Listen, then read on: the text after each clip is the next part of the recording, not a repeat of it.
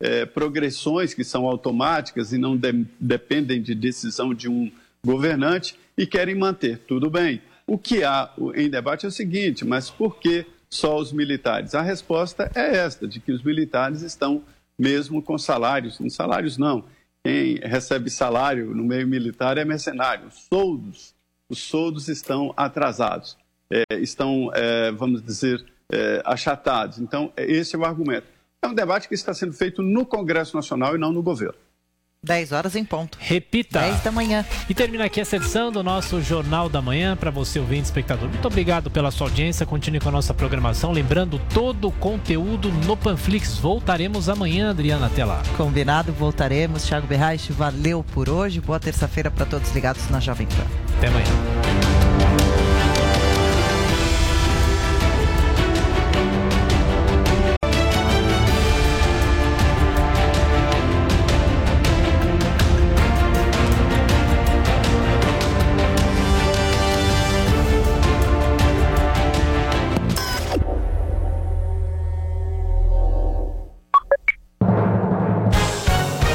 Emissoras brasileiras da Rádio Pan-Americana. Jovem Pan. Jovem Pan São Paulo. AM ZYK 521. 620 kHz.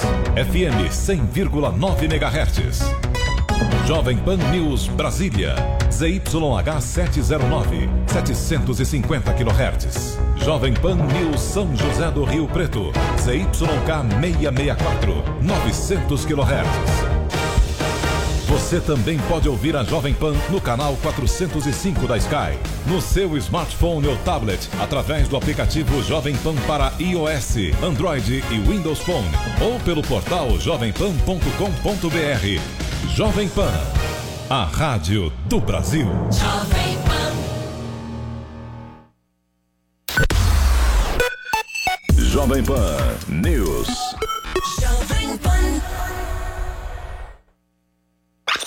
Pingos nos Is. Augusto Nunes, José Maria Trindade colocam os pingos nos Is. Os principais assuntos do dia e a melhor análise você encontra na Jovem Pan.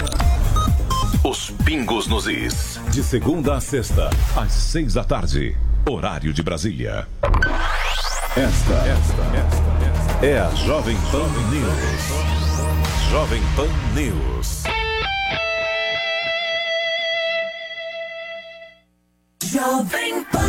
A Jovem Pan está com você em todos os lugares e em todos os momentos. O mercado trabalha na expectativa de uma redução. De manhã, informação e opinião na medida para começar o dia do jeito certo. A MP da Liberdade Econômica tem que ser aprovada. Quatro membros do alto escalão do governo Pará. No começo da tarde, a equipe de esportes da Jovem Pan entra em campo com você. Estamos juntos mais uma vez para mais uma edição do nosso Esporte em Discussão para você. Para analisar os lances polêmicos e discutir à vontade ao longo do dia. Nossos repórteres não deixam escapar nada. Tráfico de pessoas. A notícia de última hora. E aquilo que mexe com a sua rotina. Pela marginal do Rio Tietê, em direção a Ayrton Senna, tem agora. Tudo passa pelo microfone da Pan. Viu só? A Jovem Pan está com você o tempo todo. Em som e imagem. Acesse jovempan.com.br. Baixe o aplicativo da Pan e se inscreva nos nossos canais no YouTube. Ouça a Jovem Pan a toda hora e em qualquer lugar.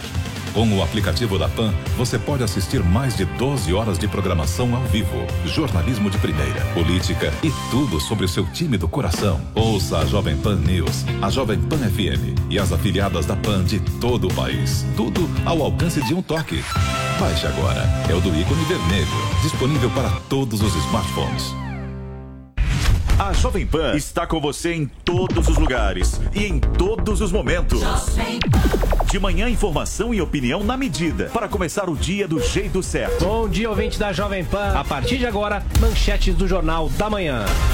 No começo da tarde, a equipe de esportes da Jovem Pan entra em campo com você. Olá, estamos juntos mais uma vez para mais uma edição do nosso Esporte. Para analisar os lances polêmicos e discutir à vontade. Não é porque o mundo aplaude que o cara tem razão em tudo, Flávio. Ao longo do dia, nossos repórteres não deixam escapar nada. O ministro da Educação é contra os principais assuntos. A decisão do partido para ser a notícia de última hora. A gasolina vai voltar a subir. E aquilo que mexe com a sua rotina. As fortes chuvas que atingiram vários tudo passa pelo microfone da Jovem Pan. Viu só? A Jovem Pan está com você o tempo todo, em som e imagem. Acesse jovempan.com.br, baixe o aplicativo da Pan e se inscreva nos nossos canais no YouTube.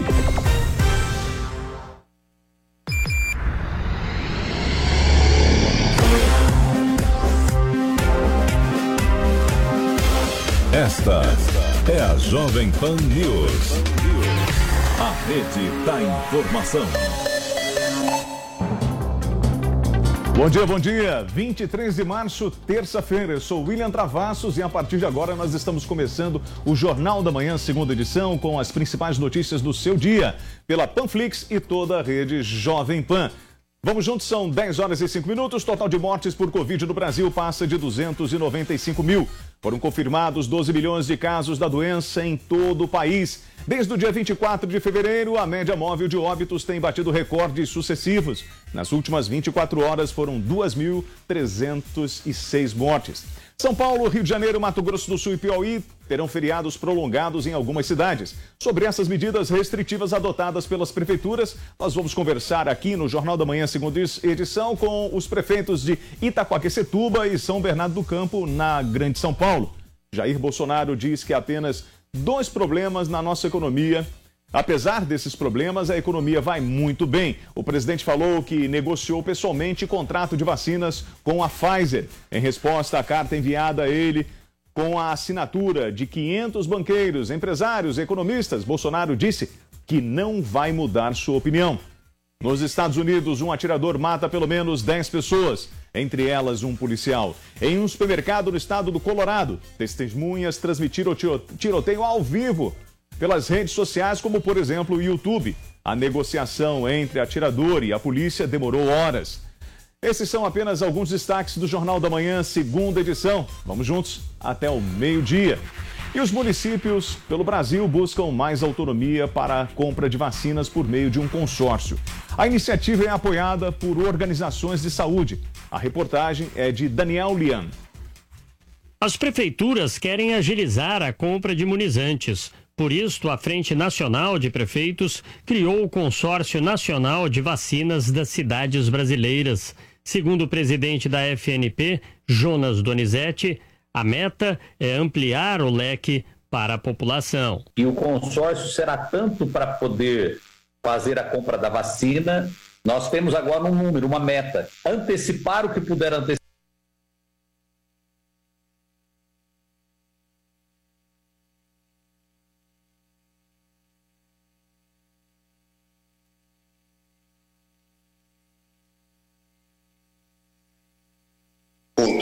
inclusive com decisão favorável do Supremo Tribunal Federal. Já o ex-ministro do STF, Carlos Aires Brito, defende autonomia para a compra, tamanho descompasso entre as esferas governamentais. Eu tenho que dizer isso com todo respeito, em que a união não faz a força.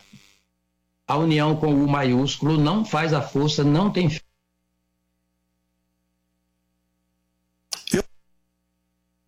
os estados não podem deixar de cumprir, assim como o Distrito Federal, o seu dever constitucional para com a população, porque a União, no momento, não se faz exemplar. Não tem servido bem ao princípio da eficiência. O prefeito do Rio de Janeiro, Eduardo Paes, indica que a autonomia é mais do que necessária. Os problemas, uh, infelizmente, do Brasil se dão. E aqui do Distrito Federal para tentar conter a pandemia da Covid-19. O presidente defende na ação que várias medidas só seriam possíveis se tivesse o sinal verde do legislativo e muitas seriam exclusivas aqui da presidência da República. O ministro Marco Aurélio foi escolhido uma vez que ele foi responsável pela ação do PDT no ano passado, que pedia ao Supremo que fosse reconhecido o papel dos governadores locais na tomada de decisões de medidas para conter a transmissão do vírus. Em pé de guerra com os governadores, o presidente contou que no sábado esteve numa comunidade pobre aqui perto de Brasília. Disse que ouviu muitas histórias tristes de quem perdeu tudo, exatamente por conta das medidas de isolamento. Se me convencerem do contrário, faço. Mas não me convenceram ainda.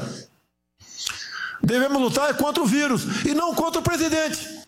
Vamos destruir o vírus e não atacar o governo. Não pode essa questão continuar sendo politizada em nosso Brasil. O presidente lembrou que o Brasil é o quinto país hoje que mais vacina no mundo. Disse acreditar que em breve seremos produtores de vacina e vamos poder, inclusive, exportar o imunizante. Ele lembrou que tem informações de que a Fiocruz terá condições de fabricar 5 milhões de doses por semana. E, se for necessário, disse que vai propor ao Ministério da Defesa que os militares ajudem na vacinação da população. De Brasília, Luciana Verdolim.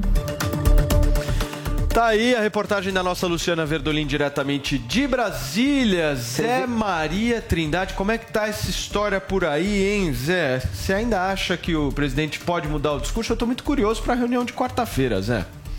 É, será uma reunião muito importante essa de quarta-feira. Dizem por aqui que é a última grande chance do presidente Bolsonaro criar um órgão nacional, uma coordenação nacional, para definir linhas.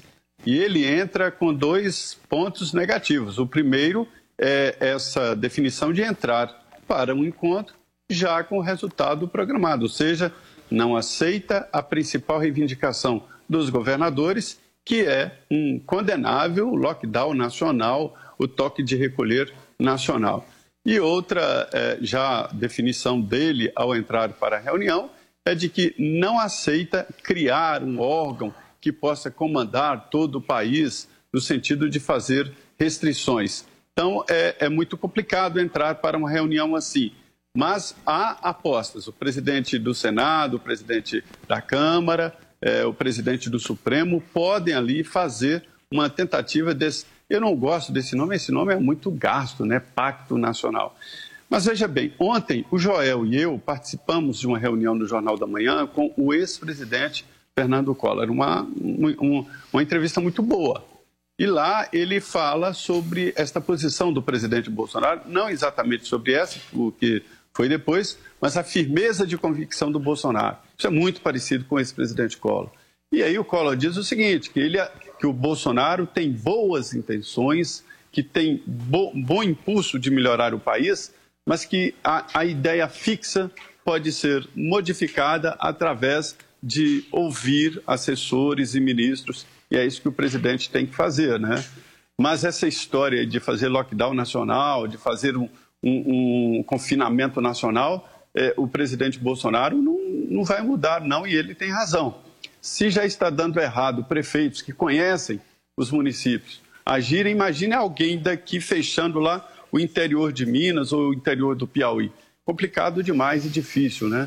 Ah, o, que eu, Agora... o que eu falo é o jeito de ir para uma reunião já com essa definição tirada antes da reunião. Agora, eu sou esperançoso com essa reunião de amanhã, porque é, o presidente da República não iria marcar uma reunião geral dessa maneira, com todos os poderes, se não fosse para tentar algum tipo de diálogo e um estabelecimento de uma política que possa ceder de algum lado, enfim. Senão vai ser uma guerra a reunião. Eles vão se matar né, nessa reunião positivo, não é? Paulo. É? Não, vamos pensar positivo. Não sei, eu quero pensar positivo eu também, mas... Não. Eu acho que essa não, fala... Não, tô pensando positivo, que eu acho que vai ser, vai ser uma boa reunião de, de, ao invés de enfrentamento, nós vamos ter um pouco mais de conciliação. É isso que eu tô imaginando. O que eu acho é que essa fala de ontem, o Zé tá balançando é, a cabeça achando, que, tá achando que, não. O Zé tá mais realista, Ô, Zé, Mas será que essa que, fala pra de ontem... Pra que marcar reunião, Zé? Pra que marcar reunião? Ô, Paulo, o, o Ulisses tinha uma frase muito interessante, olha só, cobriu Ulisses Guimarães.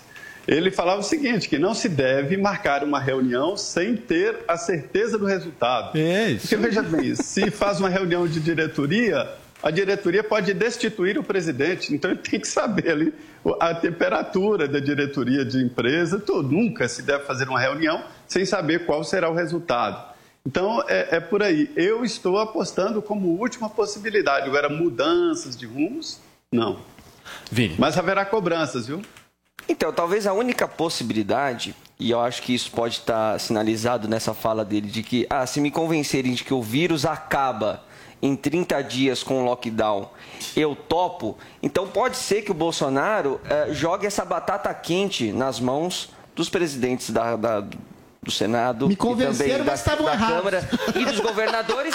Exato. E daqui a 30 Pode dias ser. ele fala assim, ó, Essa é uma "Bota bela tese. o vírus não acabou. Essa é uma bela tese. Daqui a 30 Vinícius dias ele fala, tá vendo? O vírus é não acabou. Quiseram Eu fazer certo. mas não por minha causa. Essa é uma Pode bela uma tese. estratégia. Ou seja, aí, ó, vocês não pediram? Tá aí, ó. Porque uma Deu coisa a errado. gente sabe, em 30 dias de lockdown, o vírus não vai acabar, isso não existe. Pois é. Né? Vai- não o que tem vai como fazer é reduzir É. a curva, achatar a curva. Agora, acabar acaba não não. Vai. É. Óbvio que não vai acabar. Bom, vamos tentar entender a estratégia. Adriles Jorge, o que, que você acha? Você acha que o Vini está certo? É isso mesmo que o presidente da República vai fazer? Acho que não, acho que ele não vai chegar a fazer isso. Eu acho que toda essa discussão é estéril e inócua, porque já há uma diretriz, já há uma diretriz norteada pelo Supremo Tribunal Federal que lançou exatamente os poderes de combate à pandemia aos prefeitos e governadores. O governador, o presidente até tentou, né?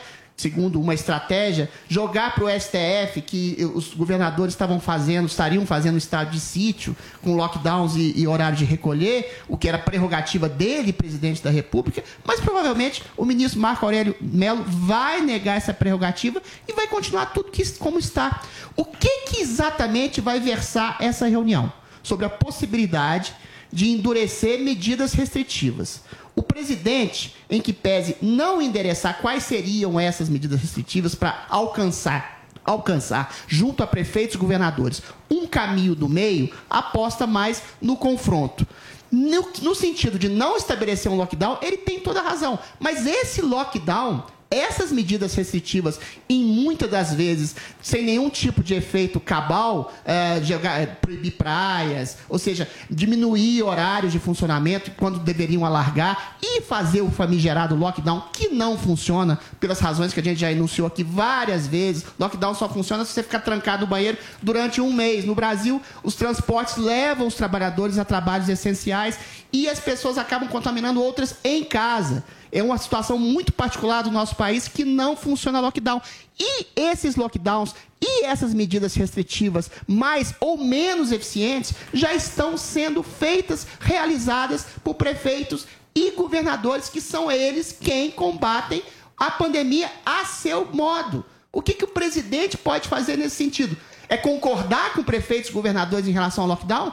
Isso ele já disse que não vai fazer. Então, eventualmente, vai tudo continuar como antes no quartel de Abrantes. Essa reunião é uma reunião pró forma, simbólica. O presidente talvez acalme os ânimos, arrefeça o seu furor contra medidas restritivas de uso de máscara, de distanciamento social, de isolamento pontual. Mas o lockdown, isso, os prefeitos e governadores já estão fazendo, vão continuar a fazer com resultados que a gente está vendo. Nenhum. Ok. Eu só não continuo não vendo sentido do presidente da República agendar uma reunião desse porte, com essa magnitude, com um monte de outros candidatos à presidência da Política, República meu caro, que existe, política. simplesmente para não ser conciliador. Eu não vejo, que a eu acho, eu não vejo a possibilidade, Joel, dele chegar nessa reunião e falar vai ser isso, ponto, acabou, é isso mesmo, é não vai ter lockdown no Brasil, é isso aí, vamos. Eu acho que ele vai mudar o tom Eu acho que é completo isso. do discurso A dele. ideia é mudar de tom, só. Ué, mas. Ué, mas é- Ué, mas se ele mudar de tom- Adrilê. Mudar de tom vai mudar a Mudar de tom, faz alguma coisa aí, mas lockdown não. É só isso que Ah, ele vai fazer. pelo amor de Deus. Vai, Joel. Nessa eu tô com a Adriles, Paulo. São coisas diferentes. Uma é você baixar o calor da briga, você mudar um pouco o tom, ficar com um tom um pouco menos beligerante. Outra é você ter uma mudança substantiva nas propostas que você quer implementar no país. O Bolsonaro, o que eu estou dizendo, ele não vai mudar na resistência dele a qualquer medida de fechamento. Ele fala muito em lockdown, mas a gente não está discutindo lockdown. A gente está discutindo medidas de fechamento que estão muito aquém, inclusive, do lockdown. E mesmo assim, ele não vai ser favorável a elas. Tanto que ele já anunciou. Ele colocou, para ele ser favorável ao lockdown, ele colocou um objetivo impossível, que seria que o lockdown resolvesse o vírus em 30 dias. Ora, acho que nem- nenhum defensor do fechamento acredita que isso vai acontecer e que resolve-se o vírus em 30 dias com o fechamento. Então, se ele próprio colocou um critério impossível para ele ficar favorável à medida, é porque ele realmente não vai ficar favorável. Vai ser mais uma reunião cujo objetivo é baixar um pouco o tom da briga política, mas mesmo isso eu não sei se ele vai conseguir. Porque lembra que já teve reuniões com governadores ano passado e que daí chega o Dória e começa a discutir com o Bolsonaro e a coisa e, e, e o clima é. piora de novo. Então eu nem duvido que nessa reunião vai acontecer a mesma coisa que já aconteceu em outras reuniões. O objetivo até era dar uma acalmada no clima, mas aí um outro governador, provavelmente o Dória, resolve dar uma esquentada no clima ali, a coisa desanda e, e nada muda. Agora, mudança de posicionamento, duvido, duvido. Paulinha. É, eu já acho assim, que nem o Adriles fala, né, que essa teoria que o STF mobilizou o governo federal de tomar qualquer atitude, eu acho que quando o Bolsonaro convoca esse tipo de reunião, ele faz um aceno até à população, dizendo assim: olha, eu vou tentar. Eu vou chamar aqui esses governadores para conversar. Eu vou tentar fazer isso.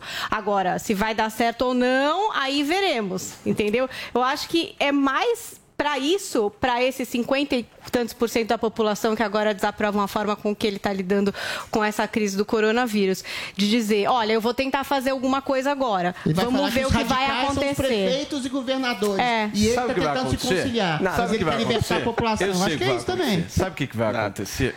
O termo lockdown. Nada o termo lockdown, ele pode, ele pode ser dito de várias maneiras. É. Várias. Isso, aí sim. Isso, de várias maneiras. Gente, mas então, aqui. escuta, calma. Vamos o lá. lockdown, ele pode ser um distanciamento um pouco mais forte. Lockdown pode ser um Distanciamento, Distanciamento forte. responsável. distanciamento responsável. Olha que bom esse nome, Lockdown pode ser ah, medidas ah, profiláticas Assim co- como aqui em São Paulo, o toque de recolher foi adaptado para toque de restrição. Eu também acho que o Bolsonaro não vai falar de lockdown, mas que eu acho que ele muda Mas, o tom eu- nessa reunião. gente, ele na muda. prática, a minha Eu pergunta, eu volto à minha pergunta. O que, que vai mudar? Os prefeitos e governadores estão fazendo lockdowns, estão fazendo toque de recolher, estão fazendo medidas restritivas severas.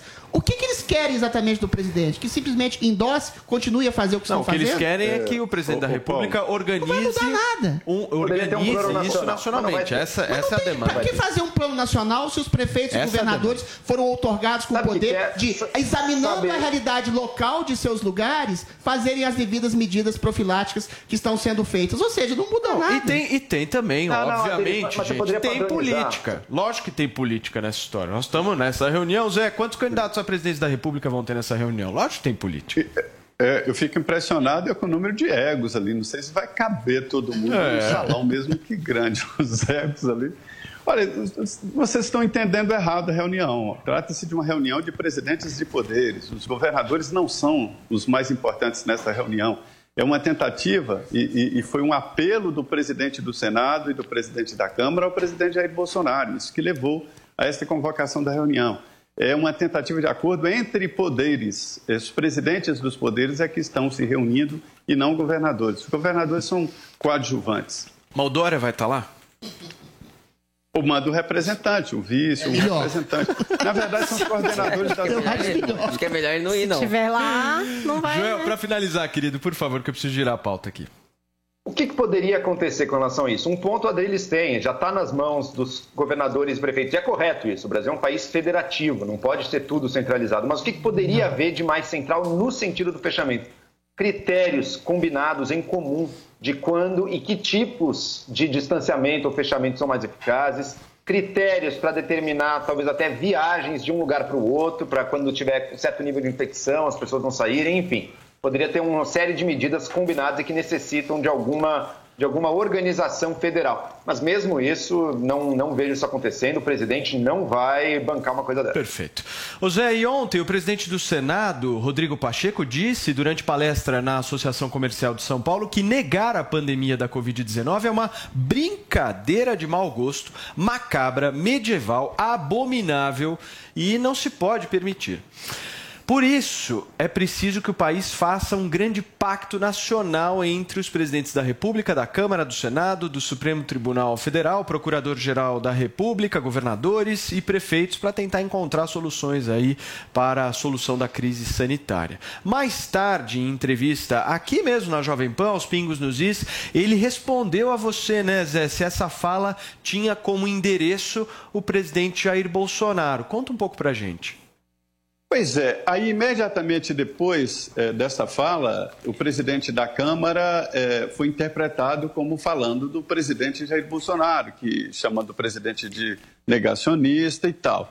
é, é importante dizer que essa, é, essa fala do presidente confirma o que eu falei, uma reunião de presidentes de poderes e os governadores, através dos representantes das regiões, é que irão representados lá nessa reunião, mas é uma reunião é, é, em primeiro lugar, de presidentes de poderes. E o presidente do Senado, ele esteve por São Paulo, falou com, com empresários, representantes empresariais, né?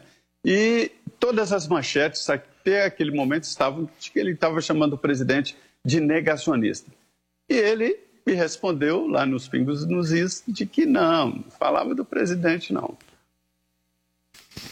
Vamos soltar então? Absolutamente não. Eu tenho respeito pelo presidente da República. A minha referência foi no momento em que eu saudei a população brasileira, que está pacífica, ordeira, consciente de suas responsabilidades, aguardando de nós, homens públicos em Brasília, a solução para esse problema da pandemia. Fiz referência a essa minoria que se aglomera em festas clandestinas, em cassinos clandestinos, que não tem a menor empatia em relação ao próximo e que não não entenderam ainda que essa doença de 2021 é diferente da doença de 2020, que houve uma mutação muito severa desse vírus, as características das doenças são completamente diferentes, tem atingido jovens, atingiu um senador da República, nosso colega, o terceiro senador que nós perdemos é, para o coronavírus foi o senador Major Olímpio, talvez o homem mais forte lá do Senado, mais saudável e que sucumbiu ao coronavírus. Então essa doença é diferente da de 2020. Então, quando eu me referi à minoria desordeira, foram foram essas pessoas completamente sem empatia que insistem em colocar a sua própria vida e a vida de terceiros em risco. O Zé, e ele também afastou a possibilidade de uma CPI da Covid agora, né? É, e ele tem argumentos, viu? É porque o regimento interno da, do Senado Federal diz o seguinte: que quando é apresentado um requerimento de CPI com 27 assinaturas, e essa tem 32 assinaturas, ao presidente cabe fazer a leitura em plenário. E aí, 24 horas depois, quem não tirar não pode mais tirar a assinatura e a CPI é então criada através das indicações. Tá, e ele confirma, é isso mesmo. Só que é o seguinte, nós estamos vivendo uma situação diferente. Não dá para fazer oitiva, ou seja, aquelas reuniões, não dá para examinar documentos, requisitar e, e tal, não dá para funcionar uma CPI num Senado virtual. Agora, depois da morte do senador Major Olímpio, o Senado volta a, a ter sessões online, né? não, não há mais presencial no Senado. Então, não dá realmente para, na prática, colocar uma CPI em andamento. E outro argumento dele é o seguinte: de que este é um momento em que a prioridade total deve ser o combate ao novo coronavírus, né? E, e, é por isso que ele está agendando estas reuniões e correndo atrás da possibilidade de um pacto. Mas aí é, é, fazer uma CPI online é, seria uma grande novidade. Auditório de CPI é cheiaço, né? todo mundo, vem os assessores, vem é, é, advogados, interessados, curiosos, imprensa e fica uma coisa meio inóspita mesmo. Perfeito. Zé Maria Trindade participando conosco aqui mais uma vez do nosso Morning Show. Valeu, Zé. Abração para você. A gente se vê amanhã. Muito bem, obrigado. Até amanhã. Valeu. Paulinha, e por falar em negacionismo, explica pra gente bem devagar, devagarinho, qual é a opinião do Martinho da Vila sobre este assunto.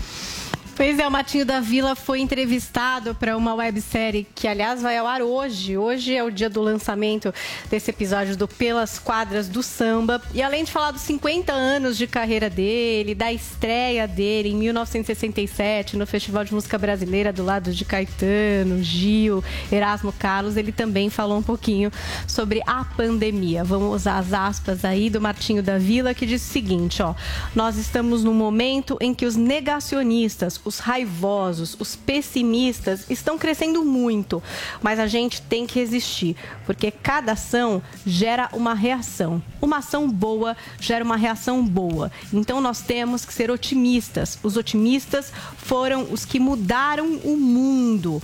E aí sobre política e samba, o Matinho também quis falar em alguma coisa, vamos conferir o que ele disse, ó. A maioria das minhas músicas, dos meus sambas e das coisas que falo estão envolvidas com o fator político.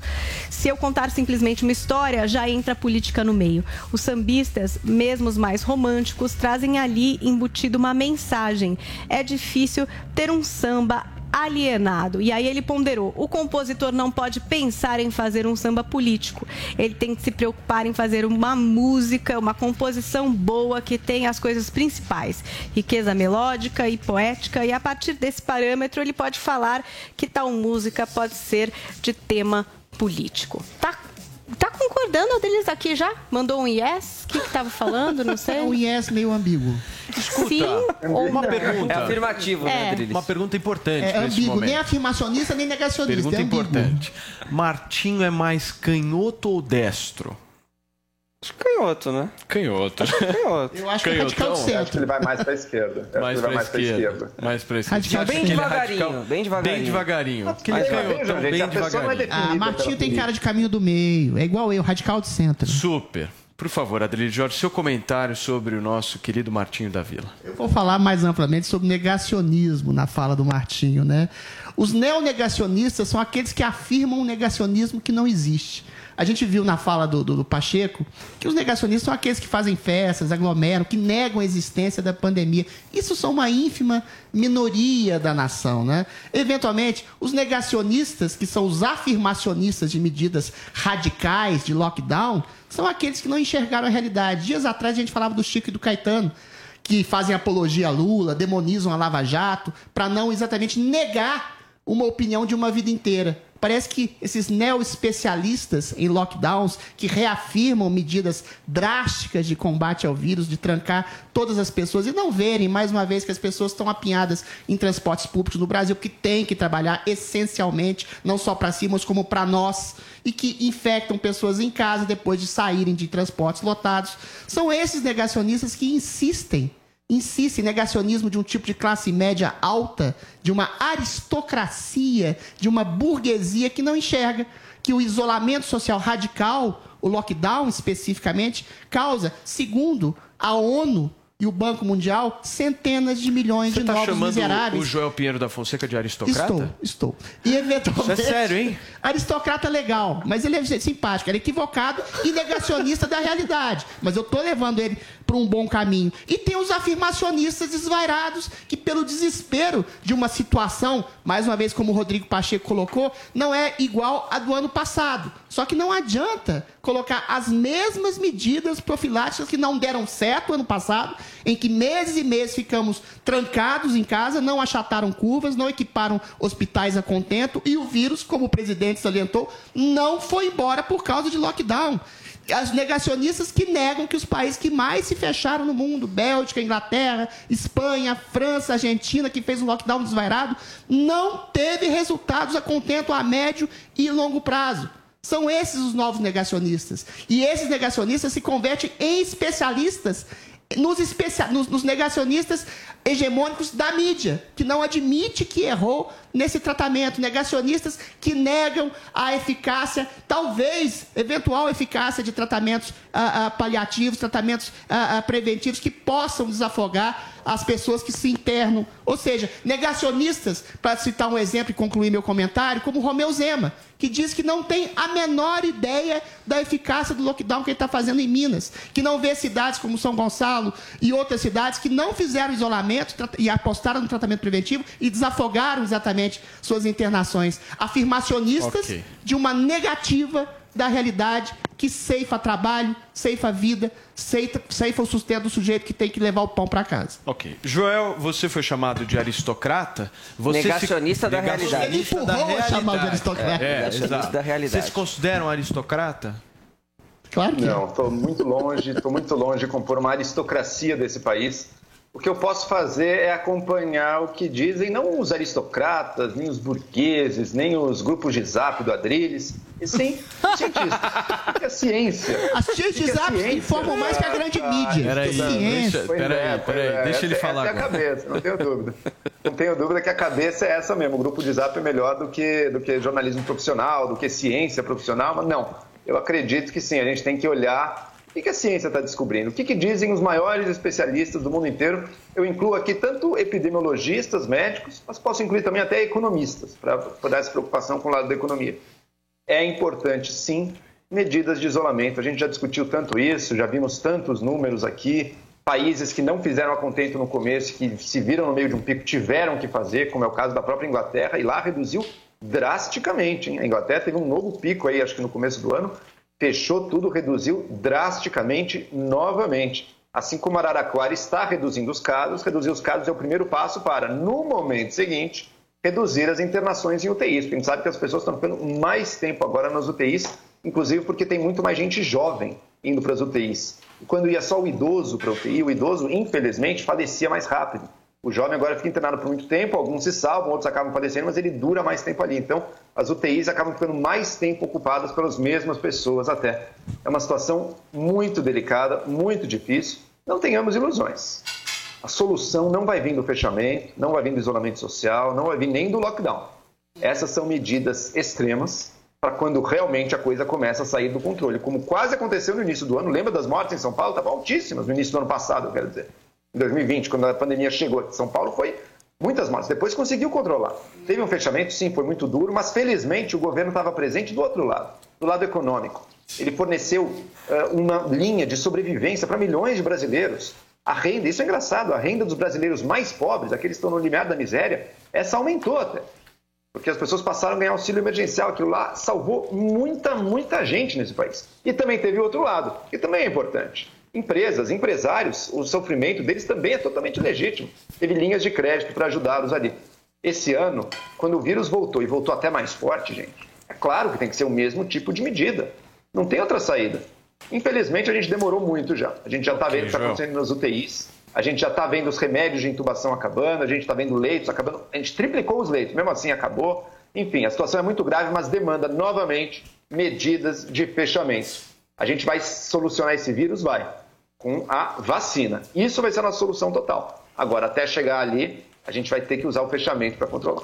Joel, mais uma vez, você faz um sofisma em relação à realidade. As medidas de trancamento do ano passado não achataram curvas por uma razão muito simples. O lockdown no Brasil é impossível porque as pessoas têm que trabalhar em Sim. serviços essenciais e voltam para casa e infectam pela milionésima vez. Você cita o exemplo de Araraquara. A prefeitura de Araraquara aumentou, recebeu mais leitos e disse que as internações diminuíram. Ou seja, é uma equação perversa e mentirosa apontada pela brilhante reportagem da revista Oeste. Casos, Você fala, só, só, um minuto, só um segundo. Você fala da, do WhatsApp, das redes sociais, como é, mídia alternativa e desinformativa. Se não fossem essas tias de WhatsApp, a gente não teria nem sabido da existência dos protestos que estão havendo aqui e no mundo todo contra medidas restritivas de lockdown, é lockdown é desvairado. Ou seja, as tias de WhatsApp hoje informam mais que a rede Rede Globo e que a grande Opa, mídia. Você é fala, você fala mais uma é, coisa, é, fala mais. São mais confiáveis as tias de WhatsApp que a grande mídia. Por fim, você fala assim de especialistas, ciências, e aí você cita economistas. Economistas não entendem de epidemiologia. Economistas e políticos não entendem de infectologia. Eles leem opiniões dadas pela Globo, pela grande mídia, de infectologistas especializados em fazer saliência do lockdown, como a Angela Merkel contratou uma série de especialistas para referendar falei, o seu isolamento que, que, não deu certo. Falei, e aí dá um palpite, deixa eu terminar, e dá um palpite sobre o que não sabe. É isso, só, só terminar, é isso que eu chamo de afirmacionista da negação da realidade. E, infelizmente tá você está entre eles. Peraí, vocês estão bravos. Então, meu, eu quero fazer bravos. um comentário. Eu quero que vocês fiquem mais é bravos ainda. Tá pouco. Poetas entendem de infectologia? É, esse é o ponto Esse é o ponto. Poetas e filósofos não entendem de infectologia. Se informam com quem? Vocês a poesia. Agora vamos ver, vamos responder. A poesia e a filosofia. Zé opinião. Peraí, peraí, peraí. Não, não, não, vai falar de poesia agora não. Calma, João, você está nervoso. Você foi chamado de aristocrata hoje, você ficou tenso. E negacionista. Respira um pouco, você é vai ter oportunidade de falar. Calma, calma. Fala. Agora é a sua vez. Adriles, se eu falo que é preciso. Veja a descaracterização maliciosa, Adriles. Eu falo, é preciso consultar especialistas, médicos. Quais? Epidemiologistas. Quais? Economistas. Eu falei esses três: médicos, epidemiologistas, economistas. Falei vários aqui. O fala. Ah, da Globo você consulta. Mentira, Adriles, mentira. Eu falei Verdade. Você descaracterizou a fala. Você descaracteriza a fala para comentar. Outra, protestos contra lockdowns na Holanda, na Inglaterra, isso eu vi na mídia, na imprensa. Ah, bem pequenininho. Não foi grupo de zap. Não foi grupo de... Então você admite que tem, agora você já muda, viu? Agora você admite que é pequeno. Peraí, meu, peraí. Antes não tinha. Antes não tinha na mídia, que a mídia escondia. Agora tem pequeno. Depois eu vou mostrar e falar, ah, não, tá certo, era esse, mas o outro não teve. É sempre, vai mudando, vai mudando. Gente, grupo de zap pode ser útil para várias coisas. Para você ter acesso ao melhor do que está sendo produzido na ciência, os melhores especialistas do mundo, para você ter acesso a um jornalismo profissional, o grupo de Zap não é o melhor canal. Qual é o não filtro? É. O grupo então de qual Zap é o, é o melhor canal. O grupo, de, o grupo de Zap é o melhor canal para você informar o que, que seus amigos estão pensando, para vocês comunicarem, para vocês fazerem plano. Não é o melhor Redes lugar sociais também. Ô, Jodriles, deixa eu falar Agora- um negócio aqui. Para encerrar, vamos João, terminar, vamos terminar. Vamos, vamos encerrar, vamos encerrar. Eu Vamos queria encerrar. responder a pergunta da Paulina. Peraí, calma, calma, Você calma. mesmo. Você mesmo, Adriles. Eu lembro em setembro, outubro do ano passado, você tinha certeza que a gente estava na imunidade de rebanho. E você contava isso como um fato óbvio. A gente não Tava estava. acontecendo. Nossa, essa foi Ah, de... Tem torcida aqui. A gente faz, faz igual você agora. A gente faz uma, É a gente faz uma sonoplastia. Podem Igual você continuar. faz. Fiquem à vontade. Eu quero só responder a pergunta da Paulinha e eu respondo tudo isso. Sabe o que tinha acontecido? Vai. Sabe o que tinha acontecido? Sabe o que tinha acontecido? As medidas de fechamento conseguiram ter algum impacto. Caiu, caiu o número de infectados. Você achou que era imunidade Joel. de rebanho. Mentira. Eu também fiquei mais, eu também fiquei mais, mais sem cuidado nessa época. Também fui a bares. Eu sei. E mim, mas fomos a bares. Eu te vi. Era, era um descuido. Era um descuido. A, a coisa não estava resolvida. O vírus não Ô, estava. Joel, Deixa eu só chega, encerrar. A Chega. coisa voltou. A Deixa eu só encerrar e, responder é a pergunta da Paulinha que é Peraí, interessante. peraí, por que que peraí. é tão difícil? Por que que é tão difícil aceitar a realidade que se impõe? A sabe? realidade, Agora Joel. pode fazer seu poema. Pode fazer Tá, seu peraí, poema. realidade é peraí. uma Agora calma, calma, calma, calma. Pera, responder- pera, calma. Oi? Porque o nosso ouvinte é tanta coisa, a gente precisa tava um explicar para as pessoas. Ficou um perdido, pouco perdido. A Paulinha fez uma pergunta. Repete a pergunta. Pois Poetas é, eu e filósofos perguntei entendem de epidemiologia? é, se poetas entendem de É epidemiologia. porque eu fiz uma crítica aos economistas. A poesia, a literatura, a filosofia, ela deve pesquisar e deve ser curiosa a respeito de tudo. Tudo. Isso desde Sócrates. O problema é quando você dá só voz e só ouve, como Joel Pinheiro da Fonseca aristocrata, um tipo de especialista que referenda a sua teoria isolacionista que não deu certo no ano passado e na maioria dos países. Joel, especificamente, setembro, outubro, os números estavam caindo não por medidas isolacionistas, por uma possibilidade de imunidade de rebanho que foi cerceada, foi ceifada por uma nova cepa. É assim que a gente vai aprendendo, com novas realidades e não teimando subir antes e fazer da medidas cepa, profiláticas que não deram Ok. certo no ano passado e continuam a ser feitas esse ano. Ok. É só isso. Um bom poeta, um Ok, bom filósofo Adriles. holístico percebe todas as vozes das tias do WhatsApp, dos infectologistas contra isolamento e de outras redes que não o seu próprio jornal ou sua própria emissora. Deixa eu falar uma coisa para vocês. Meu querido João Pinheiro, Adriles, Paulinha e Vini. Olha a situação em que nós nos encontramos neste programa. Vocês já pararam para pensar essa situação? Nossa, diariamente Não, eu não, não, paro. não. Mas hoje chegou no seu Eu paro, pico. eu penso. Hoje chegou no penso. seu pico. De um lado, neste programa, nós temos Joel Pinheiro da Fonseca, que se abraça no quê? Nos especialistas da Globo. Da Folha Somente aquele desastre diário Eu que a tô- gente acha que eu tô vai um pouco morrer. nesse time, Tenho certeza gente. que nós Não vamos vai morrer. falar que eu me abraço na E do Você não. assiste, você não bota nem o pé na E rua. do outro, o outro, dá um close no outro, produção, por favor. E o outro, outro que é o liberou geral. pega Não, não falei e liberou se geral. debruça. Não. Busca conhecimento do nas tias Não, não, não, do não, Zap. bem nas tias do o WhatsApp. falou. Depois dessa. Não, meu conhecimento não, não, é holístico. Eu falei que as tias de WhatsApp informam melhor que a Rede Globo. Esse é o é nosso. Jodriles neste Morning Show. Olha que situação deplorável que a gente Abraço vive. das minhas tias. Mas enfim. A gente vai sair dessa. São 10 horas e 43 minutos. Eu queria pedir para vocês para que deixem o seu like no nosso canal do Morning Show no YouTube. Nós já passamos de mais de 1 milhão e 300 mil inscritos e falta a sua inscrição. Clica no sininho para receber todas as notificações, deixa o seu like.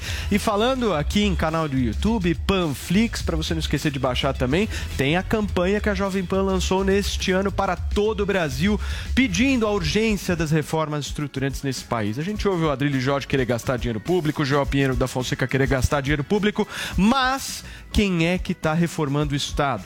Vamos cobrar do poder público. Hoje a gente vai ouvir o depoimento da deputada Bia Kiss.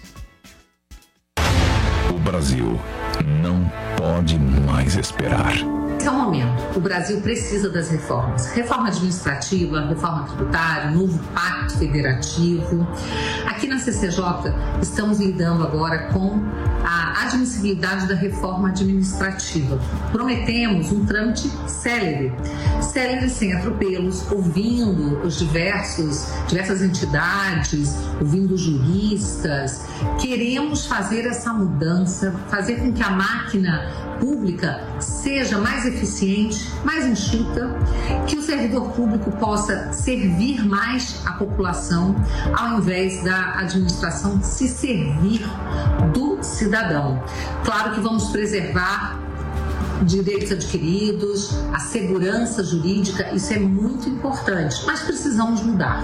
Após teremos também a reforma tributária, que será muito importante para desonerar o contribuinte. Essa é a hora do Congresso Nacional dar a sua contribuição à sociedade, mais uma vez, em momentos tão difíceis que estamos enfrentando. O Brasil da Jovem Pan, gente, em entrevista à Folha, o ex-presidente francês François Hollande, que comandou o país entre 2012 e 2017, disse que o mundo já pode constatar os danos causados pelos populistas. Vini, quais exemplos ele deu? Quem será que ele deu como exemplo, hein, Paulo Matias? François Hollande, ex-presidente... Argentina ex-presidente né? francês. Não, não, deu exemplo aqui do Brasil, né? Do presidente Jair Bolsonaro. Vamos colocar já na tela qual foi a fala aí, então, do François Hollande sobre é, esse desempenho, né? Do que ele constata aí como populista e que ele diz que já é fácil constatar, inclusive, os danos causados pelos populistas. E aí ele fala, ó, a eleição de Jair Bolsonaro resultou em destruições importantes da floresta amazônica em um declínio da democracia e das liberdades e em políticas muito duras com os mais pobres e muito complacentes com os mais ricos.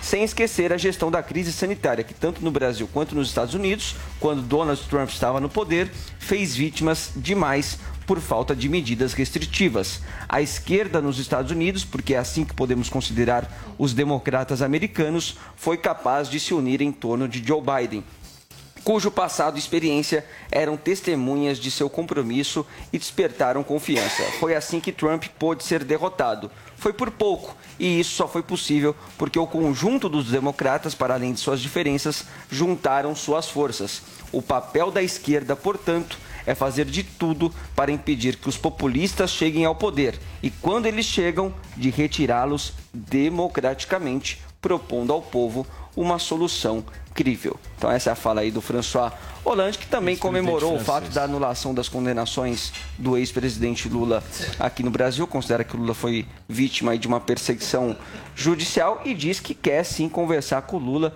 para conversar sobre trabalhar a renovação da esquerda. Paulo. Agora, tem um, tem um debate legal da gente fazer aqui no Morning Show sobre a questão da Amazônia, que foi citada, inclusive, pelo ex-presidente francês, que nós estamos numa situação no Brasil do seguinte. Ontem saiu uma notícia de que o Pazuello pode ganhar o Ministério da Amazônia. Isso. Então, nós podemos ter três estruturas que fiquem ali gerenciando a Amazônia. Nós temos o Ministério do Meio Ambiente, que é comandado pelo Ricardo Salles. Nós temos o Conselho da Amazônia, que é Mourão, comandado pelo vice-presidente Hamilton Mourão. E agora nós vamos ter um ministério específico do Uh, da Amazônia, comandado é a receita pelo do Pazuello. E nunca, aí, Joel Pinheiro, como é que você vê essa receita? Você acha que vai dar certo a partir de agora? Colocar um monte de autoridade paralela para gerir uma coisa só. É receita do sucesso mesmo, né? Agora, eu fico pensando, o que, isso diz sobre a competência do Ricardo Salles, né? Você perdeu a gestão sobre a Amazônia por Pazuello, o pior gestor que a gente já viu, o cara mais, um verdadeiro trapalhão da logística que a gente viu aqui no Brasil nesse, nesses últimos meses, enfim. Isso deve, deve deixar meio deprimido qualquer ministro que perca seu espaço para receber o Pazuello no lugar dele. Agora, voltando para o Hollande. Frase, uh, fala demagoga, baixa do Hollande, sabe? Como se populismo fosse uma coisa só de direita. Hollande tem países populistas de esquerda sendo similares ao Brasil no Covid. Olha o México. O México tem um presidente de esquerda que também foi o mesmo populismo do Jair Bolsonaro. Não, temos que manter aberto, é o nosso modo de vida, não pode, não sei o quê. Desastre total. O Maduro, na Venezuela, sabe qual era a solução dele para a Covid? Cloroquina. Lembra alguém que você conhece?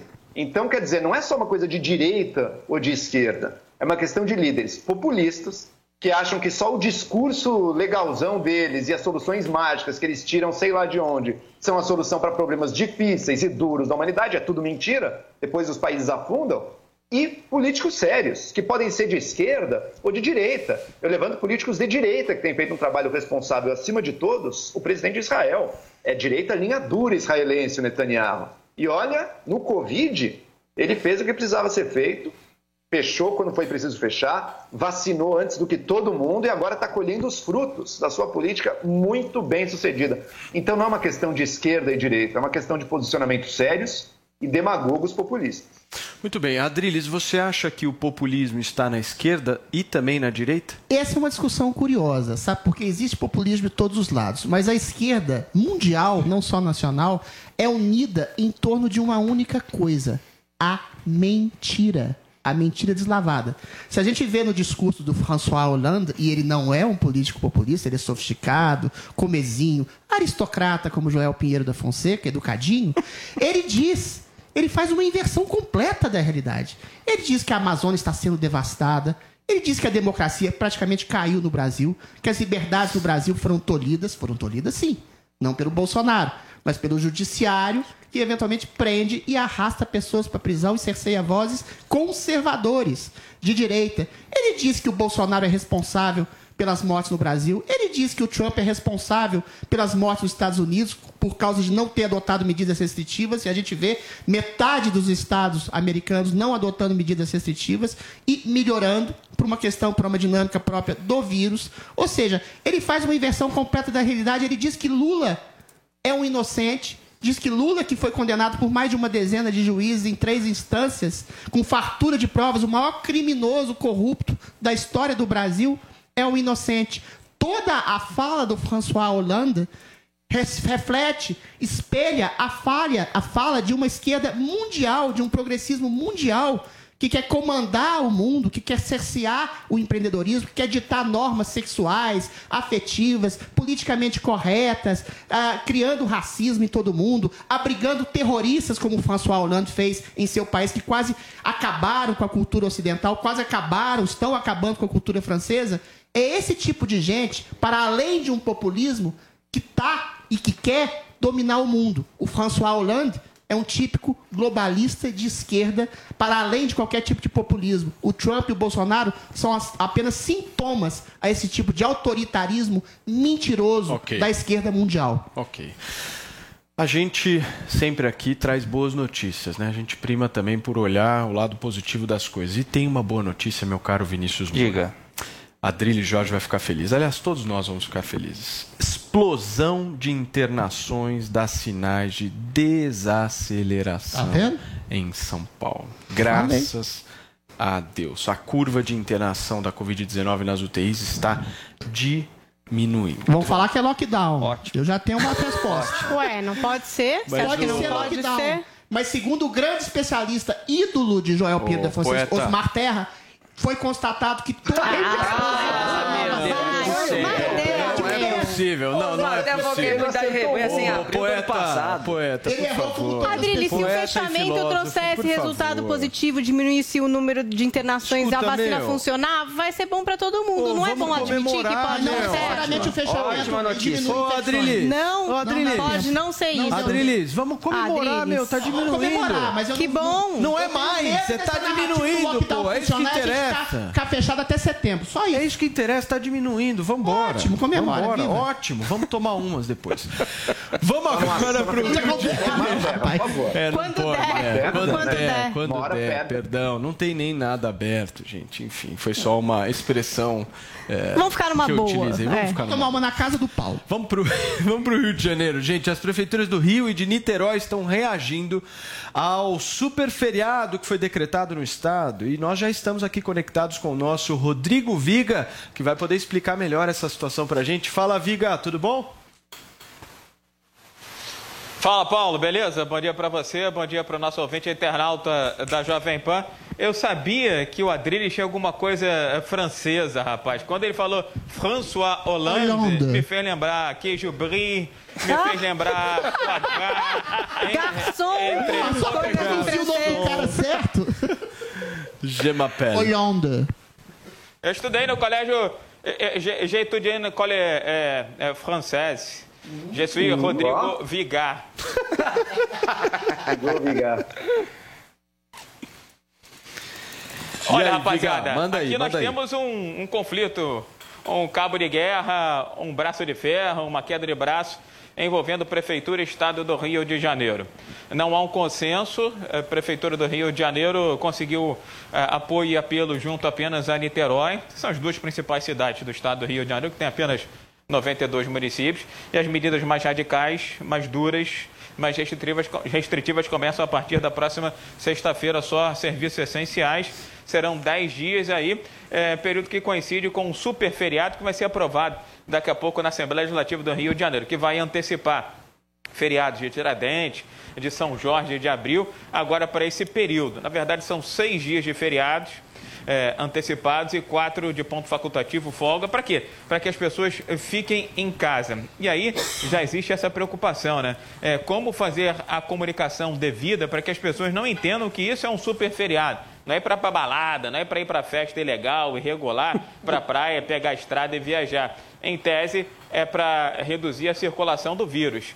E aí, eh, os alertas já começaram a ser feitos. Mas aí, eh, vou dizer assim, um período de tempos bicudos entre governo e Estado do Rio de Janeiro que não se entendem em relação a outros pontos. O governador do Estado, que está em Brasília hoje, conversando com o presidente Jair Bolsonaro, acha que não há necessidade de medidas mais restritivas. E a Prefeitura acha que essa é a única solução para evitar o colapso da rede de saúde, é nível recorde de internações e também a fila de espera não para de aumentar por aqui. E aí chegamos também a um ponto que é, é difícil de explicar para aquele ET, né? E.T. Go Home, aquele que chegou aqui na Terra agora, porque você não tem Campeonato Paulista em São Paulo, não tem, a partir desse período de 10 dias, Campeonato Carioca na cidade do Rio de Janeiro, mas você tem Campeonato Paulista acontecendo hoje na cidade de Volta Redonda, que fica no estado do Rio de Janeiro há uma confusão na cabeça das pessoas. Agora, é do ponto de vista político, há aqueles que entendem que isso é um prenúncio. Olha, olha, olha o francês, é, é Gemapelle Rodrigo Vigar, é uma van premier da disputa eleitoral de 2022. Colocando de um lado, governador em exercício, é, Cláudio Castro será candidato à reeleição. Do outro lado, quem sabe, eventualmente, ele nega categoricamente o atual prefeito do Rio de Janeiro, Eduardo Paz. Paulo. Olha o azar que eu tive, meu querido Rodrigo Viga. Eu vou trabalhar no Rio de Janeiro sábado, tem uma gravação lá para fazer. Bem no momento, tudo Que fecha fechado. Ou tudo. seja, o Paulo Matias não sairá E não pode ir pra praia. do hotel, não vai poder ir nada. Pra lugar absolutamente nada. Puta de um azar. Não, pode, pode, a praia pode. Mas não irei, né? Não irei porque... Na praia você vai poder dar. Você vai poder dar um tibum, Paulo. Você vai poder dar um tibum e sair. Pode atividade física. Não, não dá. Não dá. No mar e também na areia. Ou você dá uma corridinha ou você dá aquela nadada no trabalhar, Sabe nadar, né? Vou trabalhar. Muito bem. Joel Pinheiro da Fonseca e Adrilho Jorge, 30 segundos para cada um. Joel. O momento é difícil mesmo. Essa questão dos feriados, eu admito que eu não tenho uma posição fechada nela. Eu entendo a lógica por trás de avançar os feriados para agora. Tem muita gente que não está trabalhando. Então aproveita e bota o feriado aqui. Porque daí lá na frente vão ser mais dias úteis, mais dias de girar a economia, de fazer o país crescer. Entendo essa lógica. Mas por outro lado, entendo também que eles podem ter alguns efeitos perversos aí. Não sei se existe um consenso já sobre o efeito de avançar o feriado no- na questão da pandemia. Adriles.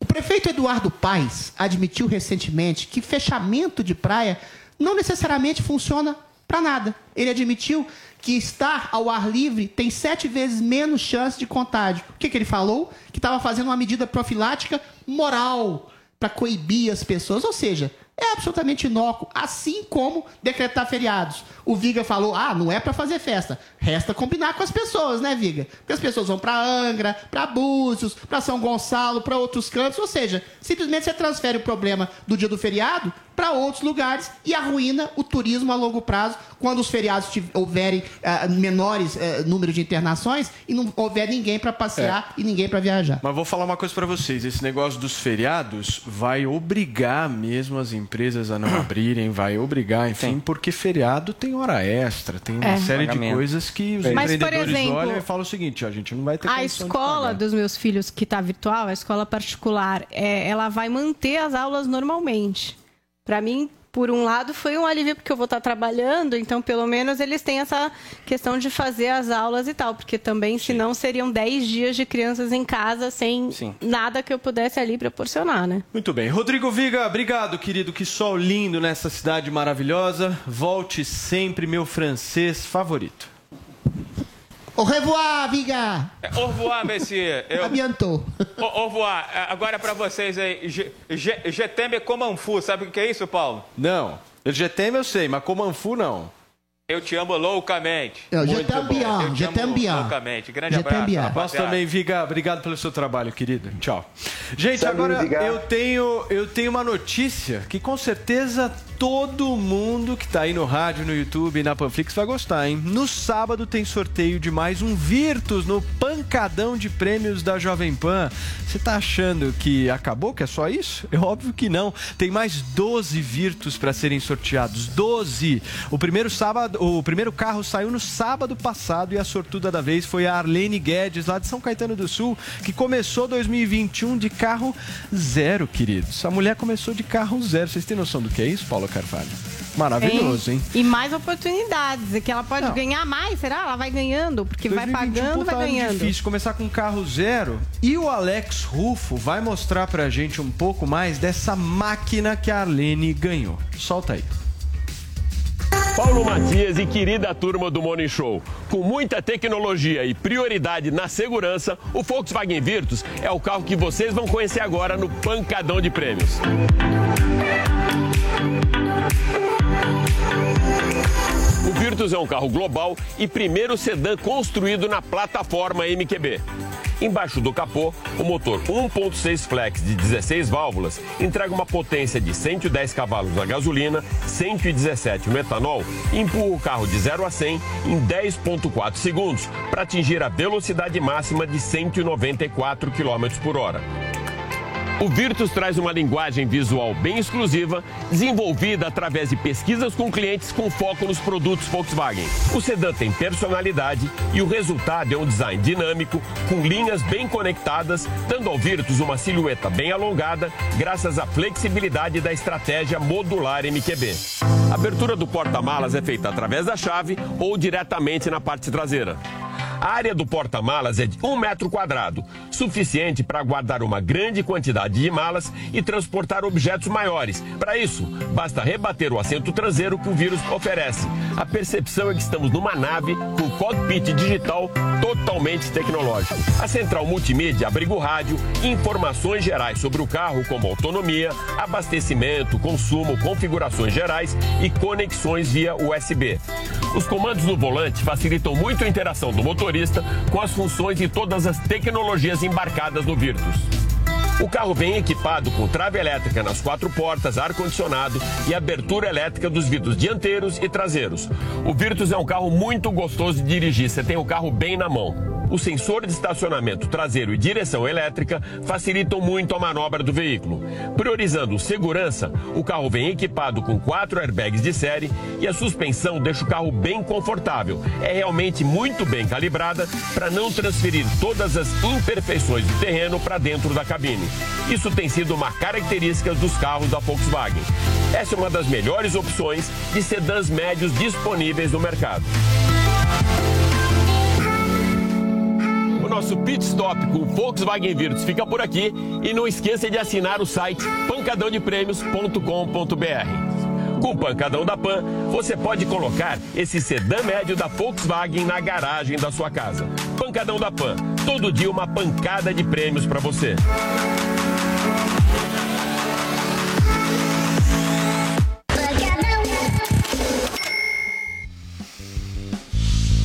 Paulinha Carvalho carro maravilhoso, hein? Eu fico meio indignada, porque como a gente é da casa, a gente não pode participar. Putz, nem fale. Então a gente tem chance com nada disso, entendeu? Me dá até uma angústia aqui. Não, mas ó, vamos pensar do lado positivo. A galera que tá nos acompanhando no rádio, a galera que tá nos acompanhando no YouTube, são eles que podem ser os próximos sortudos, gente. Corre porque ainda dá tempo de você ganhar um Virtus como esse que o Alex Ruff mostrou e vários outros prêmios. E a Arlene contou que em 15 dias, Paula, 15 dias a Arlene foi lá, se inscreveu no Pancadão da Pan e levou o carro. Você acredita nisso? É muita sorte. Não, sério, sensacional. Ela fez a assinatura e já levou o carro, gente. Hoje, fiquem ligados no Pânico porque ela vai participar e contar como é que foi essa experiência. Então não perca tempo. Acesse e faça já a sua assinatura ou pelo celular ou pelo seu computador. É muito fácil pancadaldeprêmios.com.br é pancadal mesmo, sem o tio no ar de prêmios.com.br por apenas 66 centavos por dia você pode concorrer a 1.200 prêmios. São 61 prêmios por semana, 244 prêmios por mês. Tem prêmio todo dia. É muito fácil, muito rápido você participar. E se você quiser saber mais ou tirar qualquer dúvida, anota aí um WhatsApp importante. A galera tá toda preparada para atender vocês. 11 9 7465 8846. Vou repetir aqui, produção, segura na tela. 9 7465 8846. Esse zap, meu, é só você mandar o seu áudio que o Adriles e o Joel vão tirar todas as suas dúvidas sobre o pancadão da PAN. Não, tô brincando. A nossa equipe especializada vai tirar. Gente, é isso aí. Todo dia tem uma pancada de prêmios para vocês. 11 horas e 10 minutos. Nossa Jovem Pan com o Morning Show. Vamos agora só falar de entretenimento, Paulinha Carvalho. Agora Eita. nós vamos te usar. Vamos falar de música, mas também de briga judicial. A justiça proibiu o cantor Paulo Ricardo de usar a marca RPM, banda formada por ele e pelo tecladista Luiz Schiavon em 1983. O Paulinho ele ainda vai ter que pagar uma indenização aos seus ex-colegas, né? Pois é, pois é, e millennials diriam. O que é RPM? Revoluções por minutos, amigos, jovens. Que uma banda assim como One Direction um Eu dia adorava. que não deu certo, acabou se separando. Aconteceu com muita boy band, aconteceu É. também com RPM, que foi um fenômeno da música aqui no Brasil. Teve até álbum de figurinhas. Sim, Millennials, existia álbum de figurinhas e eles estavam em um álbum que faziam muito sucesso por aqui. O Rádio Pirata, que é um, um disco deles, vendeu 2 milhões e meio de cópias. Era uma febre, era um sucesso. Mas aí, né? Eles se separaram. E a Justiça de São Paulo agora proíbe o Paulo Ricardo de usar a marca RPM e também de explorar comercialmente as principais músicas da banda, como por exemplo os hits Louras Geladas, Olhar 43, Rádio Pirata. Muitos desses hits que estavam ali registrados numa parceria Paulo Ricardo e do Schiavon. Era sempre assim, meio a meio, como faziam Lennon e McCartney, que nunca ficavam vendo quem fez mais, quem fez menos, ficavam sempre os dois na coautoria. O vocalista também vai ter que pagar uma indenização de 112 mil reais mais juros e correção aos antigos colegas. O Paulo Ricardo vai correr- recorrer dessa decisão. Esse processo foi movido em 2017, né? E que, que aconteceu? Vamos fazer uma cronologia de tudo isso, né? O Paulo Ricardo ele diz que ele nunca é, descumpriu um acordo que eles tinham, mas parece que existia esse acordo. O acordo de que eles não explorariam a marca individualmente, que seria sempre em grupo. Também tem uma história de que o Paulo Ricardo foi lá para fazer o registro em nome de todos e fez o registro no nome dele. E aí eles descobriram isso e gerou toda essa celeuma desse processo. E é, essa questão também do 50-50 da autoria, o Paulo Ricardo diz que não é bem assim, que na verdade ele tinha 80% de responsabilidade ali com essas músicas. Ele também diz que ele é o principal responsável pelo sucesso do RPM. Por que será? Será que é por causa Olha do. Olhar 43? Vocês conhecem esse hit? Lógico. É- essa é a melhor Stephanie de é Mônaco, deles. que estou inteira a seu dispor. Bom, mas o Nossa. Schiavon e o Deluxe. O Adriles dançava isso nas Deus. festinhas. Eu dançava mesmo, eu admito. Eles dizem que querem retomar o RPM, querem fazer apresentações com o RPM, inclusive gente, é bom. substituindo o Paulo Ricardo, já que ele não quer prosseguir com a banda. Não dá, não que dá. eles Ah, não gostariam de fazer Complicado, isso. né? É, então, aí fica a dúvida, né? E eles também dizem o seguinte, que o Paulo Ricardo diz que ele é o responsável pelo sucesso do RPM, mas que sozinho nunca emplacou nada. Nunca Não, não. fez sucesso Se com uma música sozinho. Peraí, ô, é. ô, ô, peraí. Aliás, a, a sorte. Música do BBB. Saco do Paulo Ricardo só porque do participou do BBB, né? Então, Mas é a a nossa sorte, né, Paulinha, é que essa gravação da música do BBB não é do RPM, né? É do Paulo Ricardo. Não, essa música, a versão é do Paulo Arthur Ricardo. Jolie manja e o. Arthur que fez com ele, meu marido que Arthur, fez a primeira versão. Da, da Paulinha, cara. E é uma música que, assim, essa. ele vai. Mas hoje em dia, por exemplo, o Arthur já não recebe mais autorais dessa música, porque o Paulo Ricardo ele faz uma versão para cada edição do Big Brother, né? Paulo, Paulo, Paulo Ricardo Então, toda a 20 e grana. poucas. ele faz versões. várias versões. Então a pessoa só recebe pela versão Malandro, pela Paulo qual Ricardo. participou. Então o Arthur recebeu ali quando usava na primeira edição. Hoje em dia são outros produtores que trabalharam com o Paulo Ricardo que segue recebendo cada vez que alguém Malandro. coloca a musiquinha lá do Big Brother, que de fato é o maior hit do Paulo Ricardo depois do RPM, Depois do né? RPM, Com certeza. É o único também.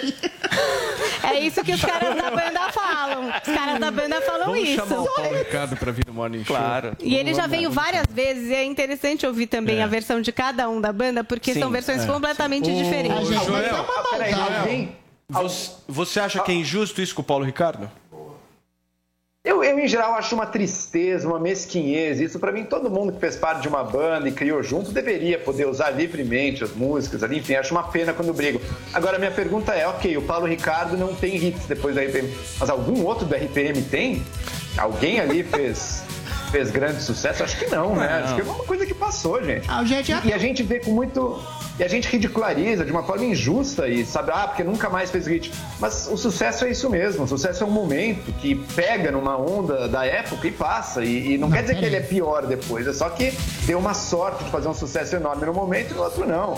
Essas coisas passam e tem que ser lembradas. Olhar 43, pra mim, é disparado a melhor música deles. Não, Joel, peraí, peraí. né? Sucesso é uma coisa efêmera. Você tem Beatles, Rolling Stones, Queen. Você tem várias Alguns bandas que ficaram. conseguem, mas é a- é a exceção da exceção. Décadas e décadas. Mas você é- pega, por exemplo, Não é sempre uma por coisa exemplo o. Lulu Santos. Até É, hoje tem 40 anos. Sim, tem, tem Chico 40 Buarque, anos, Jobim, 10 anos é não lança 50 nada anos de grande, de grande eventualmente, sucesso comparado é, eventualmente eles fizeram difícil disco também, só. né, É você- difícil. Eu não Agora, deixa de eu- vocês, mas é uma minoria, é uma minoria, eu não discordo disso, mas é uma minoria da minoria que consegue realmente continuar fazendo. É um grande mérito É uma minoria que faz momento sucesso. conseguiram também, ué. Não, mas, É um- mas- é um mas mérito existe um ponto importante nisso que o Joel tá falando, Adriles. O sucesso, ele, por muitas vezes, ele não é uma linha horizontal. Não é. Então, Não você é, tem mas os você altos, mantém, baixos, por exemplo, é os. Rolling Stones não fazem tanto sucesso hoje quanto faziam nos, nos anos 60, 70, mas mantém exatamente uma hegemonia e um público fiel que não é, infelizmente, caso do RPM, que fez um disco maravilhoso. Eu dancei nas festinhas, conquistei menininhas com música do Paulo Ricardo e acho, endosso a fala do, do, do- Joel, que é uma mesquinharia. Porque a principal estrela, o principal ídolo do RPM, ninguém sabia. Não era igual o John, Paul, George e Ringo dos Beatles. Todo mundo só sabia quem era o Paulo Ricardo. Como é que- como Os é que outros você- compositores ficaram atrás. E é muito bom pro RPM que o Paulo Ricardo continue cantando a- os seus hits para que a banda seja lembrada. Porque outros cantarem as músicas do RPM não vai ter a graça Só, só, desculpe interromper seu comentário, mas eu fiquei curioso em saber como é que você dançava na época das suas baladas. Sobe o som Solta um a música, DJ. Por favor, produção. Era igual até hoje. Ele só tem essa dança. Só. É, é, realmente essa dança a gente já viu, Adriles. Obrigado. Não, não. Meu não. Deus! Por favor, volta. A barriga de fora. É.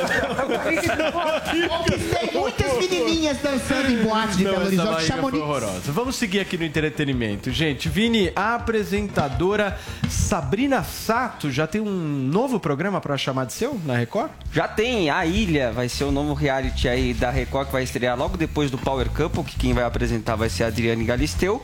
E antes de entrar a Fazenda, a nova edição da Fazenda este ano no ar. Então, neste intervalo, vai entrar esse reality A Ilha, que vai ser uma espécie de No Limite, Paulinha, mas um pouco mais light. Não vai ter essas provas de né, você comer olho de cabra, ah, por exemplo. Então, as gravações devem acontecer em Niterói, serão cerca de 13, 14 participantes, subcelebridades também a Record vai utilizar. Subcelebridades, desse- maldade. é, só que Isso eles é maldade mesmo. São famosos. Sub. É menos. Cara né? maldoso. subcelebridade é mais ou Vinícius. menos. O Adriles é o quê? Subcelebridade. É ex-BBB. Ele tem uma categoria bem Sub, boa. subcelebridade. jamais como olho Então nós vamos ter aí, é, Paulo Matias, vários realities em seguida, né? Porque depois do BBB já começa o No Limite na Globo, aí a Record vem com o Power Campo, depois vai ter esse A Ilha da Sabrina Sato. Fazenda mais pra frente. A Fazenda mais pra frente. E a Sabrina Sato uma nova oportunidade, né? De um programa de formato. Ela que apresentou também a Guerra dos Clones aí recentemente. Na Record, então, vai ser é, mais ou menos isso daí. 13, 14 participantes, me- meio que numa busca ali pela, pela Ilha do Tesouro Perdido, né? E aí, no final, um participante É verdade. acaba levando da o prêmio. Sabrina, ela tá Ela é Adoro boa, ela. Eu gosto muito carismática. talentosa. É ex-BBB Muito também. bem. Paulinha, pra fechar o programa, conta pra gente o que tem de novidade no mundo das séries, por favor. Então vamos lá. Minissérie sobre Mike Tyson. A Hulu já tinha anunciado que faria uma minissérie, o Mike Tyson não gostou porque não pagou autoral pra ele, porque não ia, enfim, dar nada pra ele, pediu pra boicotar e aí ele teve uma ideia. Eu vou fazer a minha, amores. E quem que ele chamou? Chamou Martin Scorsese pra assinar a produção. Louco. E para dirigir o Anthony Fuqua, que é o mesmo de Dia do Treinamento, Training Day, que é um filme bem legal com Denzel Washington. Então essa minissérie vai ser inspirada na vida do Mike Tyson, É, ele que tem um monte de mazelas aí para mostrar, mas olha o que ele diz a respeito do que vai ser essa minissérie, porque a gente sabe, né, do quê? Da história da mordida na orelha, né? Quem não é muito fã de Isso é boxe, eu tô decadência, falando. isso é decadência. Não, a gente é sabe que ele foi um campeão, ele foi um campeão de boxe de todos os tempos, super jovem, com 20 e poucos anos ele conseguiu ser campeão mundial, que foi uma diferença também. Aí depois Matava teve todo mundo essa decadência, essa luta com a mordida na orelha. Aí a gente teve também, enfim, inúmeras acusações aí sérias, estupro, prisão, vício em cocaína. E a gente teve há 10 anos também o momento em que ele se reergueu. Agora, a minissérie dele, ele diz que vai ser assim, olha. Ele fala assim: estou ansioso para trabalhar com Martin Scorsese, Anthony Fuqua e Jamie Foxx, porque quem vai interpretar ele é o Jamie Foxx. Já está meio que confirmado isso. E toda essa equipe criativa para trazer ao público uma série que captura minha trajetória profissional e pessoal, mas também inspira e diverte. Essa parte divertida da vida do Tyson, eu não sei muito bem como é. Aonde que é? É, onde é que vai entrar essa parte de humor? Engraçadíssimo. Talvez seja alguma coisa da personalidade dele que a gente ainda não Grande conhece. Tyson. Descontração é com ele mesmo.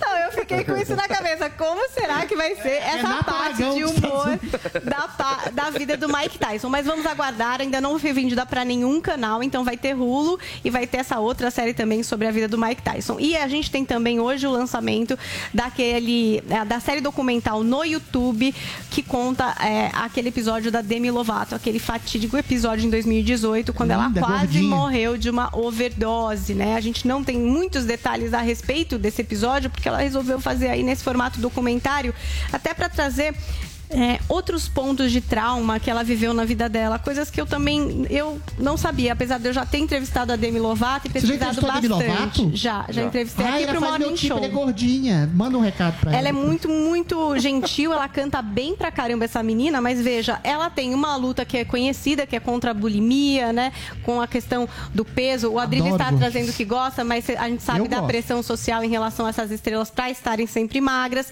É, ela tem é, também uma questão com o pai, uma questão muito forte com o pai. Ela se afastou do pai. O pai era viciado em drogas, álcool, foi diagnosticado com transtorno bipolar, esquizofrenia. É, ele até foi encontrado morto, próximo do Dia dos Pais, em 2013. E ela, enfim, tinha uma relação bastante conturbada com o pai. Ela também conta nesse documentário que ela perdeu a virgindade em um estupro. Pesado pra caramba. E depois conta uma coisa mais séria, Adriles, que ela foi estuprada pelo traficante dela. Nossa, que horror. uma coisa muito séria mesmo. Você vê que às vezes a gente não sabe da vida da pessoa, né? A gente fica vendo foto no Instagram e achando que é tudo bem tranquilo. Bom, a Demi Lovato ficou sóbria há seis anos, teve esse episódio muito sério aí com as drogas de overdose, sofreu três derrames, uma parada cardíaca. Hoje ela lida um urubu na com cabeça. sequelas no cérebro, problemas de visão. E se você quer se aprofundar, Dançando com o Diabo no YouTube. Hoje o primeiro episódio, são quatro dessa série original do YouTube. Para saber mais sobre a vida da Demi Lovato, dessas lutas aí que ela teve. E ela vai lançar um disco agora em abril também, é, em relação a esse projeto aí, uma continuidade da carreira dela, agora com esse propósito até é, de abrir os olhos das pessoas para a questão das drogas e para tudo isso que ela viveu. Perfeito. Paulinha, posso Com que idade ela entrou nas drogas, Paulinha? Oi? Você sabe com que idade ela entrou nas drogas? Então, parece que foi bem cedo. Ela é uma artista Ela jovem, jovem, ao né? estilo a Britney Spears, né? Que entrou muito cedo no mercado. Mas, e ela continua sendo muito jovem, né? Então, uma menina que já passou por tanto, já conseguiu ficar um tempo sem usar drogas, voltou e passou aí por essa Ela overdose. É precisa o que de vida. documentário. Só fazer uma indicação de uma série que eu tô gostando bastante, comecei a ver Pousando no Amor na Netflix. Ah, coreana. Muito É uma boa. série coreana muito, fofa. boa. É um dorama que mostra as diferenças entre a Coreia do Norte e a Coreia do Sul. O Adriles não gosta de Olha, nada. Adriles, Nome é horrível. microfone. Você é pior que no amor. A série é boa! A série é boa! Tô te falando, meu! Você é um puta chato, a série é boa. Paulinha! É boa tweets. essa série. É boa, É boa, a série é boa, a série é boa. Assiste a série. Ele tá completamente. O, o Assiste série Adriles não você gosta de de nada. nada, nada. Assistam, que é uma Você ia série muito gostar, legal, mostra o viu? Estado forte na Coreia do Norte, a liberdade na Coreia do Sul. Mas Você ia o gostar. nome. E está na melhor. O Netflix. problema não é o nome, Quem quiser conferir, está na Netflix. É uma série Paulinha, bem tweets, gostosinha por favor. pra vocês. Olha, vamos lá com o Ida Lima, hashtag o negacionismo. É tipo aquela música que diz: vão negando as aparências e disfarçando As evidências. as evidências. É Temos mesmo. também aqui Vitor Menezes. Negacionista é o Adriles, que não acredita nas oportunidades que aparecem nas redes sociais. Eu acredito e vou atrás dela, é que você não tá sabendo. Ah! E Laco, sempre diferente, manda um alerta para Joel. Olha o Joel mexendo com o vespeiro, com as tias É, do é um. WhatsApp. Viva as tias do WhatsApp. Cuidado, Mais Joel. informativas que a Rede Globo. gente, as tias, as tias, elas só replicam. Eu mexo com os criadores do WhatsApp, que não são as tias, não. Ali é As redes coisa sociais mais- são a melhor fonte de informação Queridos, do Brasil. chega por hoje. Deixa eu eu, quero agradecer. dançar, não, não, peraí, você não vai cantar mais nada. Desliga Quero dançar. Cadê? Chega. Olhar 43. Eu quero agradecer muito a toda a nossa audiência no nome do Edevaldo. Edevaldo ligou aqui na rádio às seis e meia da manhã de hoje. Quem atendeu? Torinho. Vai, Torinho. Pablo Spy atendeu. E Conversou o com Edevaldo ele. perguntou se o Paulo Matias estava aqui, se alguém do Morning Show estava aqui para dizer que ele gosta muito da gente. Ele não tem a visão, ele é deficiente visual, mas ele acompanha sempre a gente, escuta sempre a gente. Então, um beijo para você. Adoro essas um abraço histórias pra você. Edevaldo de São Luís do Maranhão, que ligou Torinho aqui tá aqui cedo. seis Eu vou da te mandar manhã. um um zap. recadinho? no- vou te mandar um zap, o Edevaldo, no, no WhatsApp pra, pra te agradecer, querido, pela gentileza e principalmente pelo Torinho de ter atendido às seis e meia da manhã o telefone. Joel Pinheiro, pra finalizar. Finalizar. Primeiro, um abraço pro Anderson de Jandira, sempre pede um alô aí. E por fim, Adriles, só vou te dizer uma coisa. A Lelena Costa te mandou um beijo. Eita! Manda outro, Responde o manda dois. WhatsApp, Drilis. Tchau, Paulinha. Tchau. Vini. Beijo, Tchau, gente. gente. Muitíssimo Eu obrigado pela audiência. Amanhã, 43. 10 horas da manhã, nós estaremos aqui firmes e fortes pra fazer a sua manhã uma manhã melhor. Solta o som, DJ. Vai, pode dançar, não, o palco é seu. Aproveita, aproveita. Ó, ó, o Joel. Entrando aí. Ó, já.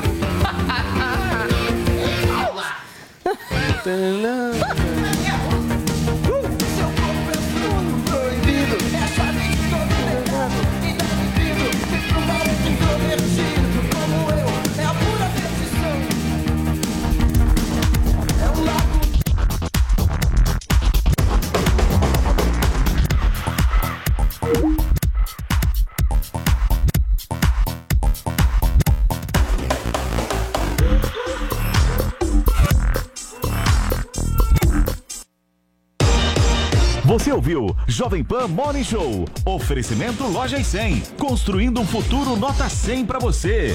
Fique bem. Lojas 100. Lojas 100 informam.